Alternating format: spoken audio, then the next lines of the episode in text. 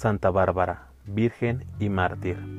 La historia de esta santa, que se hablará, según las diferentes tradiciones, puede situarse en los siglos III o IV.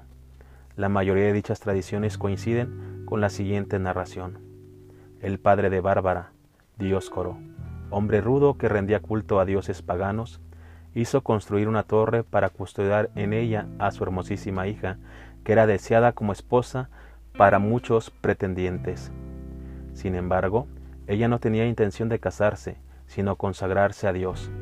Antes de entrar en la torre, al no haber sido todavía bautizada y queriendo recibir el sacramento de regeneración, se dirigió a una piscina de agua cercana a la torre y se sumergió en ella por tres veces diciendo, sea bautizada Bárbara en el nombre del Padre, del Hijo y del Espíritu Santo. Por orden de su padre, la torre tendría que haber tenido dos ventanas, pero Bárbara quiso que tuviese tres, en honor a la Santísima Trinidad. El padre, pagano al saber que su hija se profesaba cristiana, decidió matarla, pero ella, atravesando milagrosamente las paredes de la torre, consiguió huir. Capturada nuevamente, el padre la condujo ante el juez, con el fin de que fuese sometida a tormentos y luego matada con crueldad. El perfecto marciano intentó convencer a Bárbara de que se retractase de su fe. Luego, tras comprobar la inutilidad de sus intentos, ordenó torturarla, envolviéndola todo su cuerpo en tejidos ásperos y cortantes, hasta el punto de hacerla sangrar por todas partes. Durante la noche, continuó la narración, siguiendo un esquema común con las leyendas agiográficas, Bárbara tuvo una visión y quedó completamente sanada.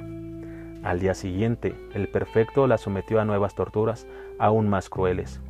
Hizo depositar sobre sus carnes, nuevamente desgarradas, planchas de hierro candente. Una tal Juliana, presente en el suplicio, al manifestar también ella sentimientos cristianos, fue asociada al martirio. Las llamas encendidas al lado de ambas para torturarlas se apagaron casi de inmediato. Bárbara, que fue llevada desnuda por la ciudad, regresó milagrosamente vestida y sana a pesar de la orden de flagelación. Finalmente, el perfecto la condenó a ser decapitada. El padre mismo fue ejecutor de la sentencia.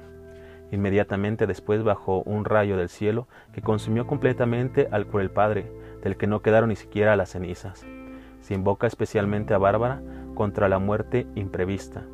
Posteriormente, su protección se extendió a todas las personas que estaban expuestas en su trabajo al peligro de muerte, como los artificieros, los artilleros, los carpinteros, los mineros. Hoy se le venera también como protectora de los bomberos. Invoquemos la intercesión de Santa Bárbara para todas nuestras empresas y proyectos, que vivamos en un ejemplo defendiendo nuestra fe cristiana sin importar las últimas consecuencias. También se pide su intercesión para no dejar de recibir la confesión y la Eucaristía en la hora de la muerte.